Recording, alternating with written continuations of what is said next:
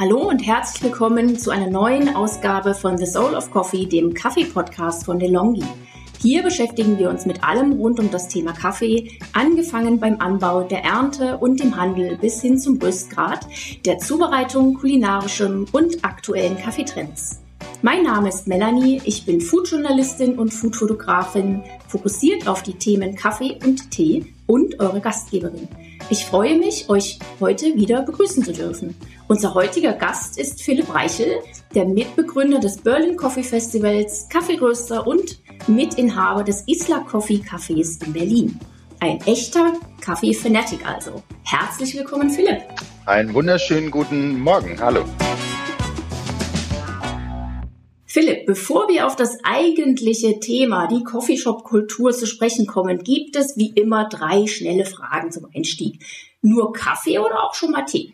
Grundsätzlich würde ich sagen nur Kaffee. Allerdings ähm, will ich auch natürlich gerne hin und wieder einen Tee schätzen, gerade wenn man bedenkt, dass Tee auch im Kommen ist weil das ja wirklich auch so ein spannendes Getränk ist, dass da auch noch so viel zu entdecken ist. Und da bin ich natürlich als Sensoriker auch total begeistert, verschiedene Tees auszuprobieren. Und immer offen, logisch, genau. Der unvergesslichste Ort, um einen Kaffee zu trinken, wo ist der für dich? Der unvergesslichste. Also ich würde sagen, in meinem Alltag inzwischen ist es tatsächlich ein wunderschöner Ort, den ich seit jetzt einem knappen halben Jahr habe. Und das ist ein kleines Häuschen mitten im Wald. Und das ist der beste Moment derzeit, nämlich an einem Sonntagmorgen zu sitzen und einfach nur aus dem Fenster zu schauen und den Wald zu sehen. Aber ansonsten ist natürlich klar, der, der krasseste Moment in meinem Leben war auf jeden Fall der Kaffee, jetzt ganz klassisch auch der Einstieg, war in Äthiopien bei einer Kaffeezeremonie, mittendrin mit allem drum und dran, überwältigt von den Sinnen und den Eindrücken. Das werde ich nie vergessen. Das kann ich mir sehr gut vorstellen. Was ist denn deine liebste Kaffeekreation? Kreation Kreation denke ich, dass es natürlich schon der schwarze Filterkaffee ist, weil ich bin auf jeden Fall inzwischen Purist. Mhm. Aber wenn man von einer Kreation redet, dann ähm, würde ich wahrscheinlich dann den Piccolo benennen, weil der Piccolo für mich die perfekte Mischung ist eben aus Milch und Kaffee beziehungsweise Espresso inzwischen auch sogar eher nur die Hafermilch als die normale Milch. Aber mhm. genau, ich finde, dass diese Mischung eben aus Milch und Espresso in diesem Mengenverhältnis ist die perfekte Mischung, weil das eben wirklich beides beinhaltet, was Kaffee so lecker macht und sozusagen Milch-Kaffeegetränke. Mhm. Was ist da vielleicht ganz kurzer, knackiger Einschub der Unterschied zum Cappuccino bei einem Piccolo? Der Piccolo ist im Prinzip wirklich ein ganz kleines Getränk, heißt, da ist ein Espresso-Shot drin mhm. und im Prinzip ungefähr genau die gleiche Menge nochmal Milch Aha. und kaum Schaum. Das mhm. heißt, du hast dann wirklich so dieses kleine, sozusagen Milch-Espresso, fast eins zu eins äh, Menge. Mhm. Und äh, lustigerweise habe ich dieses Getränk auch als Idee aufgegriffen in London damals, in UK, als ich die Jahre über immer wieder zu Besuch dort war. Und das äh, nennt man auch gerne den Barista-Kaffee, weil man eben dadurch wirklich schmeckt, was der ja. Kaffee ist und eben auch die Kombination mit der Milch. Mhm, mhm. Ja, jetzt steigen wir mal ein direkt in das Thema, Philipp, unserer Folge. Kaffee trinken lässt sich ja ganz oft gleichsetzen mit Austausch, mit Dialog. Über eine Tasse Kaffee werden Probleme gewälzt, Freundschaften gepflegt und Philosophien entwickelt. Was für einen sozialen und somit auch gesellschaftlichen und kulturellen Stellenwert hat denn hier die Coffeeshop-Kultur? Was meinst du? Einen extrem großen. Und, und da würde ich an der Stelle sogar ein bisschen ausholen wollen, weil diese gesamte Idee des sozusagen Kaffeehaus beziehungsweise der Coffeeshop-Kultur, da muss man ja auch so ein bisschen unterteilen. Die Kaffeehauskultur, wie die meisten auch ähm, wahrscheinlich erstmal denken werden, ist das, was man aus Wien kennt oder vielleicht auch aus Ländern wie Prag oder eben auch aus Italien beziehungsweise den Ländern, wo sozusagen Kaffee auch schon viel, viel länger ausgeschenkt wird. Und da finde ich das total wichtig zu unterstreichen, dass eben ein Kaffeehaus, der Ort, wo Kaffee getrunken wird, auch immer schon ein Ort des Austauschs war und krasserweise zu damaligen Zeiten auch extrem politisch war, extrem kulturell auch wichtig war und man wirklich auch knallhart sagen kann, dass das ohne diese Kaffeehäuser würde es ganz viele Dinge, wie gesagt, politisch, philosophisch als auch kulturell so gar nicht geben. Und deswegen finde ich es eben auch darüber nachzudenken, was ein Kaffeehaus, beziehungsweise der moderne Begriff, der Coffeeshop, was das für eine Bedeutung hat, ist eben viel mehr als eben nur mal eben die Tasse Kaffee zu bekommen, egal ob es Takeaway ist oder eben vor Ort. Und natürlich haben wir jetzt sozusagen neue Generation, das ist dann eben der Coffeeshop, wo klar ist, dass sozusagen das dann eher um die Schnelligkeit geht, also sprich schnell deine Tasse zu bekommen. Aber, und das finde ich eben so spannend daran, dass ein Coffeeshop heutzutage eine auch richtig krass soziale Bedeutung gewonnen hat. Zum einen natürlich mit den Mitarbeitern vor Ort der Austausch. Das heißt, dass der Barista oder die Baristi entsprechend auch wirklich mehr als nur, ich sag mal, Service machen. Das heißt, eben den Kaffee zuzubereiten und ausschenken, sondern eben mhm. auch wirklich für das Gespräch im Alltag da sind. Und das hat sich natürlich gerade auch in diesen letzten Wochen sehr, sehr stark und Monaten sehr, sehr stark gezeigt, dass der soziale Austausch in der Gastronomie und in, in dem Fall in der Coffeeshop-Kultur super, super wichtig geworden ist mhm. und für viele, viele Menschen auch inzwischen eigentlich der einzige, fast schon soziale Haltpunkt war. So, deswegen. Das stimmt. Das stimmt, damit gebe ich dir recht. Jetzt kommen wir vielleicht mal direkt auf Deutschland. Du hast so, so ein bisschen die Wiener Kaffeekultur, bisschen Prag schon erwähnt. Seit wann gibt es denn in Deutschland die Coffeeshop-Kultur? Und vielleicht kannst du noch ein bisschen was zu anderen Ländern erzählen, wo der Austausch eben auch früher schon geschätzt wurde. Ja. In Deutschland kann man so sagen, dass sozusagen die, die klassische Coffeeshop-Kultur gibt es eigentlich erst seit knapp, ich würde sagen, 50 Jahren weil die entstanden ist erst durch im Prinzip diese Espresso-Generation der Italiener. Das heißt, die Idee eines Espressos wurde erst vor knapp ja, 40, 50 Jahren hier in Deutschland auch etabliert, anhand von kleinen Espresso-Bars, die die Italiener entsprechend, die entweder Läden aufgemacht haben oder natürlich die Idee dieser Spezialität, die als solche auszuschenken. Das Interessante ist, in Deutschland ist es wirklich so, dass eigentlich die Kaffeehäuser oder eben auch Coffeeshops so noch gar nicht so lange existieren, weil die Deutschen, wie vielleicht die meisten auch wissen, ist natürlich ein Filterkaffeeland. Und die meisten Leute trinken eben ihren Kaffee zu Hause. Das heißt eben so den klassischen Ort, wo man den Kaffee trinkt, der ist gar nicht so sehr etabliert, sondern wirklich das Kaffeetrinken ist eigentlich zu Hause etabliert. Und das wiederum bedeutet natürlich, dass die Leute hauptsächlich die Bohnen halt kaufen und zu Hause zubereiten, entweder gemahlen, im besten Falle ungemahlen. Aber die eigentliche Kaffeekultur findet zu Hause statt. Deswegen auch dieser wunderschöne Begriff Kaffeeklatsch, dass man sich eben trifft. Klar natürlich am Morgen zum Frühstück, aber im Speziellen eben auch am Nachmittag. Und diese sozusagen Kaffeehauskultur, wenn man sie eben sich in anderen Ländern anschaut, wie jetzt zum Beispiel in Österreich, wo das ja wirklich inzwischen eine Institution ist fast schon, das war einfach so hier nie so gegeben. Es hat unter anderem auch interessanterweise geschichtliche Hintergründe, weil in Deutschland gab es ja auch wirklich eine sehr, ich sag mal, preußische Monopolstellung, die verhindert hat, dass Kaffee sich eben so schnell in den damaligen Zeiten im 17. Jahrhundert verbreitet hat. Das heißt, selbst wenn Kaffee zu haben war oder zu kaufen war, war es eben so, dass es wirklich, wenn dann zu Hause stattgefunden hat, viele Jahre lang auch wirklich fast schon illegal, weil die Leute einfach nicht rangekommen sind, weil es auch so teuer war und so schwierig war, dran zu kommen. Das heißt, es hat eher hinter verschlossenen Türen und zu Hause stattgefunden.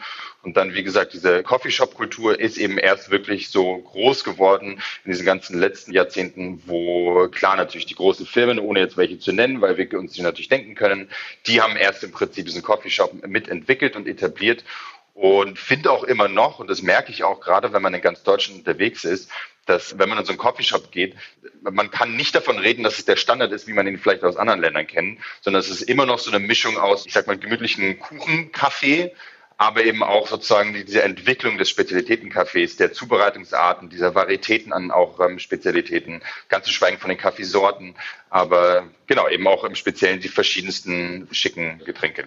Genau, da bin ich eigentlich schon fast bei meiner nächsten Frage. Du hast es gerade schon ein wenig angedeutet. Geht denn die gestiegene Aufmerksamkeit und Wertschätzung für guten oder besseren Kaffee mit der Entwicklung der Coffeeshop-Kultur einher?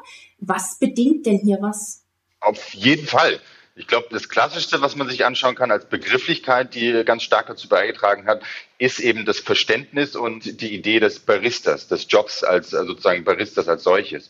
Ganz zu schweigen natürlich von der Röstexpertise, aber der Barista eben hat inzwischen einfach gesellschaftlich so eine sozusagen Stellung eingenommen, dass einfach klar ist, das ist eine Person, die weiß, wie man Kaffee zubereitet und natürlich auch die weiß, was der Kaffee eigentlich ist. Das heißt, ähm, klar, im übertriebenen Sinne wäre es dann der Barista, der dir erstmal erzählt, es gibt zehn verschiedene Kaffeesorten, welche möchtest du denn heute? Möchtest du was Florales, was Süßes, was Kräftiges? Das mag viele überfordern, aber ist eben eben Teil dieser Kultur geworden, dass das in einem Coffeeshop, wo wirklich dieses ganze auch Sammelsurium an Maschinerie, an Equipment und auch an den verschiedensten Kaffeevariationen dazu beigetragen hat, dass Leute klar am Anfang so ein bisschen kritisch gesehen haben, von wegen, ich will doch nur meine Tasse Kaffee, aber eben auch inzwischen natürlich genau. verstanden haben, hey, ich kann da auch wirklich auch besondere Sachen ausprobieren, egal ob es irgendwie die wirklich feine, extrem delikate schwarze Tasse Kaffee ist, die aus Äthiopien kommt, mhm. oder ob es eben der kräftige indische Robuster ist, der in meiner Tasse wunderbar genau. mit Zucker und Milch funktioniert. Genau, da gebe ich dir recht. Jetzt schlagen wir nochmal den Bogen. Du hattest es vorhin schon erwähnt.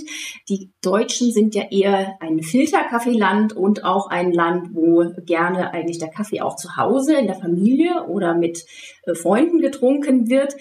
Jetzt ist es so in den letzten Jahren oder besonders in diesem Jahr, dass die Liebe zu gutem Kaffee eben auch den Heimkonsum beflügelt. Egal, ob es tolles Equipment ist, eben eine Mühle oder eine Espressomaschine, ob es Kaffee-Abos sind oder Online-Tutorials, Barista-Videos. Glaubst du, dass der Kaffeekonnoisseur dadurch aus der Nische herauskommt und zum Mainstream wird? Oder ist es vielleicht eher umgekehrt? Ich glaube, dass es tatsächlich zum Mainstream wird, weil mhm. wirklich natürlich auch inzwischen ist anhand von verschiedensten Kriterien relativ schnell einem klar wird, was sozusagen in so einer Bohle beziehungsweise in dem Kaffee halt drinsteckt.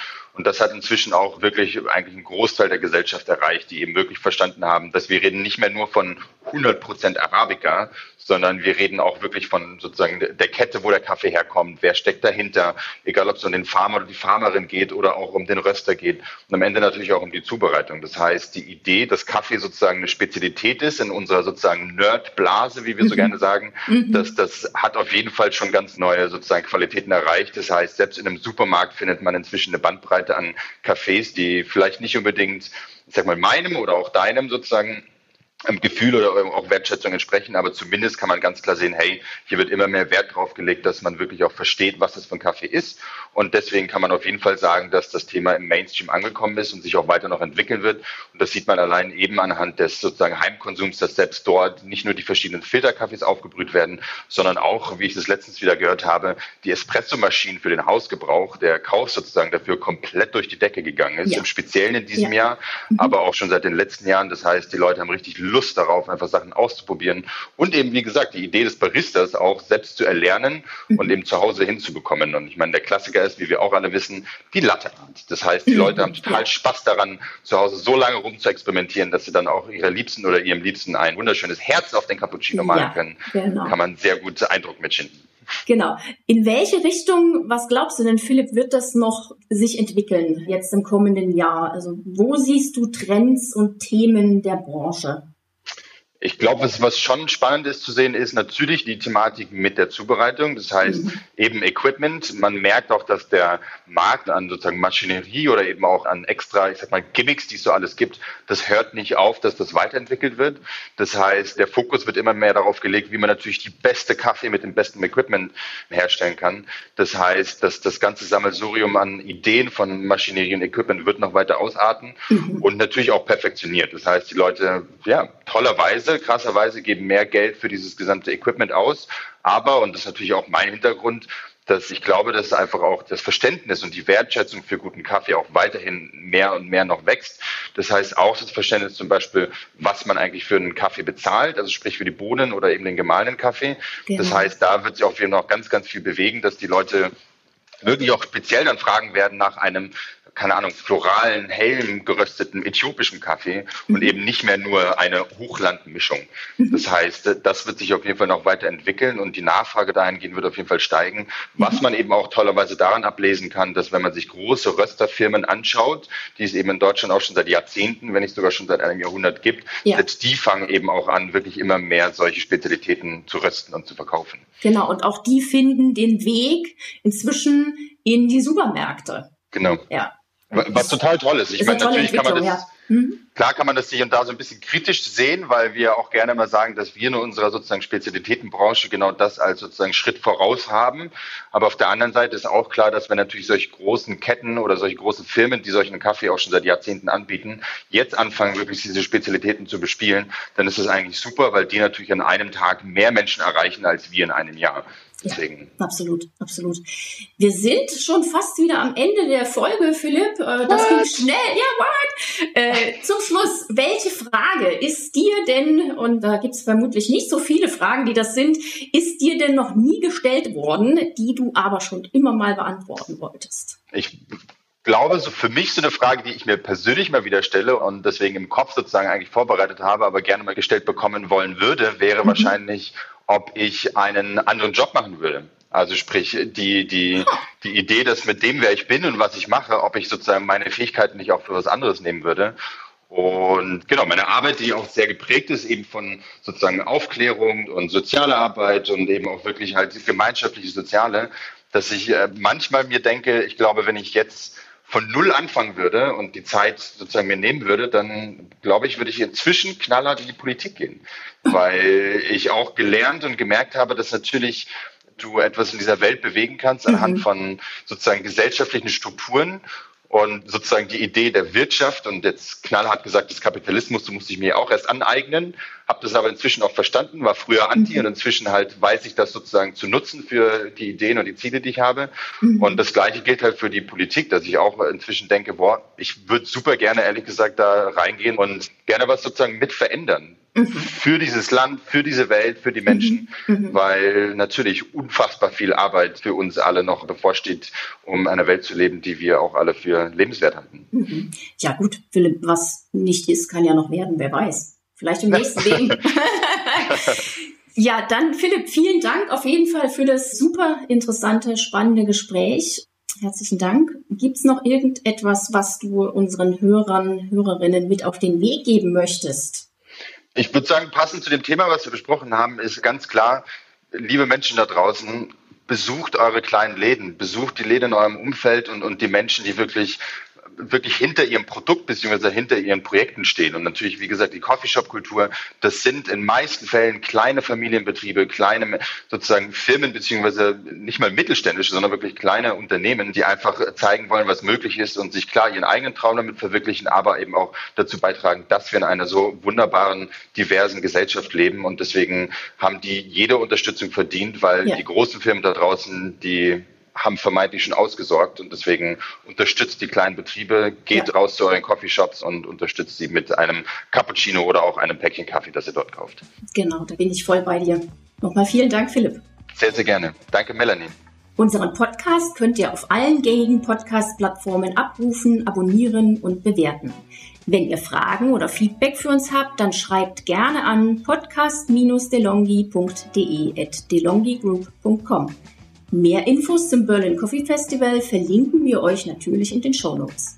Im nächsten Cappuccino-Dialog sprechen wir mit dem Röster und Direct Trade-Experten Heiko Schmidt von Highland Kaffee aus Köln über den direkten Handel von Kaffeebohnen. Davor gibt es aber wie immer noch einen interessanten Espresso-Shot mit kurzen Wissenshappen zum Thema Kaffee. Bis zum nächsten Mal, eure Melanie.